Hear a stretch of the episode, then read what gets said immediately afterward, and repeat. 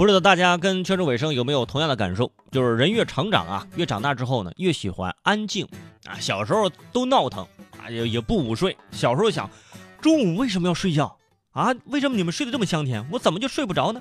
哇！现在我长大之后，参加工作之后，我看到那些孩子中午不睡觉，哇，真的哇！你们是不是精力太旺盛了？中午怎么可以不用睡觉？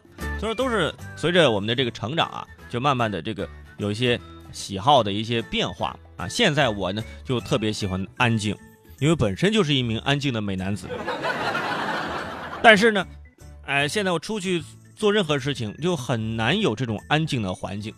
你比如说我们出去逛街啊，整个街道啊全场八折起，这边我买一赠一，很乱啊。比如说我们去到呃公共交通是。这是这个地铁，这个公交车里面也很难安静啊，就是这个时候就是啊，哪里会有一片安静的净土呢？啊，现在啊，就是在日本呢，有一个有一个新的东西叫无言出租车，嗯，无言出租车就是你上车之后，出租车绝对这这这这司机呀不跟你说话，保证全场的安静。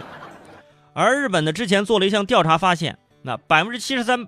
百分之七七十三点八的这个日本人不喜欢在坐出租车的时候和这个司机聊天于是就有一家出租车公司就推出这个业务无言出租车。这种出租车的司机呀，全身黑色衣服、黑色头巾，啊，是吧？就是尽量保持低调，那全程不跟乘客搭话。即使你主动和司机说话，司机也只会用最简洁的啊字啊，小声的回答你，是，不是啊等等。下车，哎，走你，哎。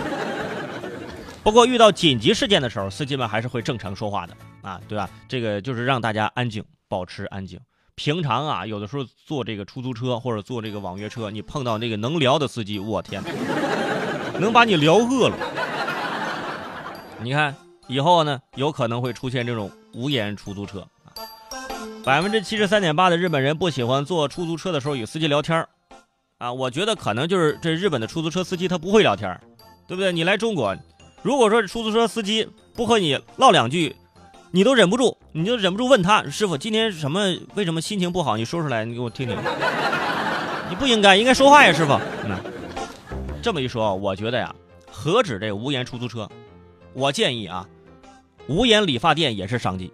大家相约着沉默啊，就是进理发店，不要说话啊。这广告词我都想好了。无言理发，绝不废话。我若废话，理发半价。哎，也不用自我介绍，英文名是不是什么创意总监，什么是 Tony 老师了啊？就是你只要不说话，我就觉得能省钱。